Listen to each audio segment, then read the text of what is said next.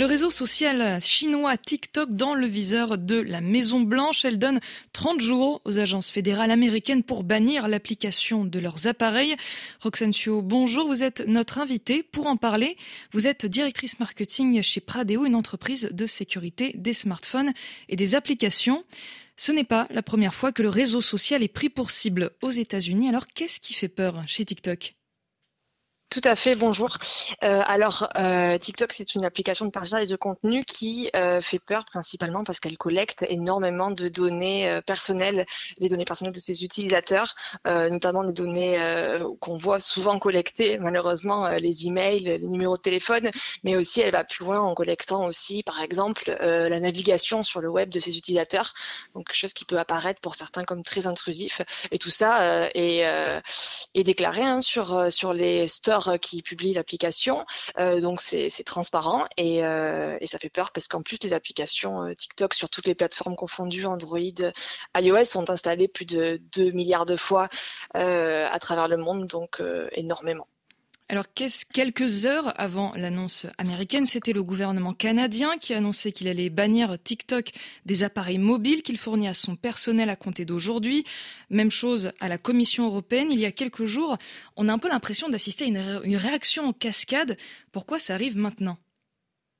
Alors, j'ai pas la réponse du pourquoi maintenant. Euh, l'hypothèse, ce serait, euh, on, constate que les applications mobiles, tout en général, font souvent des mises à jour euh, de leur application, hein, de leur programme, et peut-être y aurait eu dans les derniers jours une mise à jour qui aurait éventuellement changé les données collectées par l'application, qui aurait pu faire réagir les gouvernements. C'est une hypothèse. Et pourquoi d'autres pays comme la France ne réagissent pas?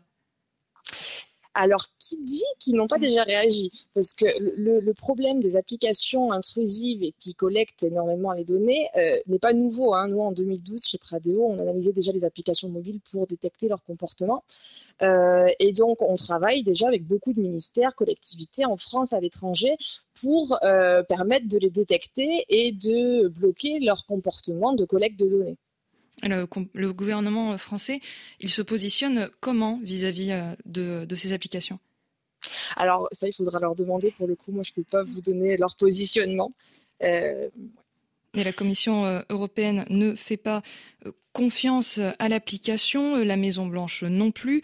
Pour le réseau mhm. social, qu'est-ce que ça implique? Puisqu'il a plus d'un milliard d'utilisateurs actifs dans le monde C'est quoi les conséquences de ces décisions?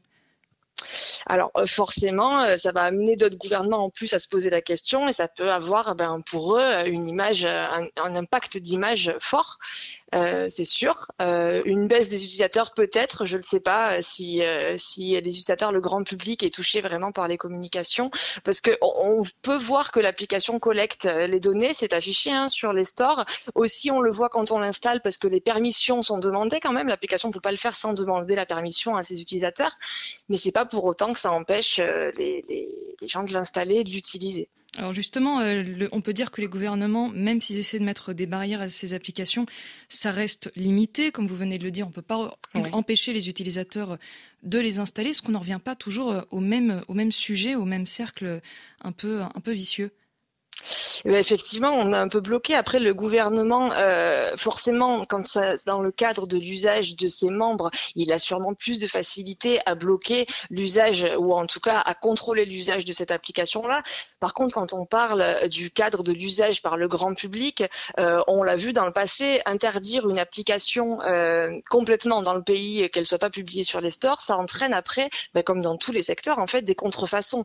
Et, et euh, là, les contrefaçons, quand ça s'applique aux applications mobiles, c'est des applications qui sont des clones malveillants et qui, eux, vont bien au-delà de la simple collecte de données qui sont plus ravageurs encore. Donc il vaut, mieux pour les, il vaut mieux pour les gouvernements limiter plutôt que d'interdire complètement. Oui, oui, et, euh, c'est ça, présenter euh, le, problème, faire de la vigilance.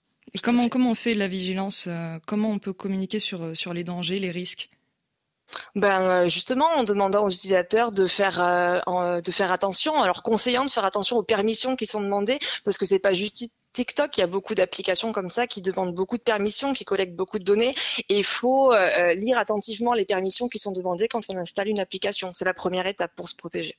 Est-ce qu'il y a d'autres d'autres pays qui pourraient enchaîner, suivre ces annonces, ces décisions du Canada, des États-Unis, de la Commission européenne qui, qui tendent vers une restriction aussi?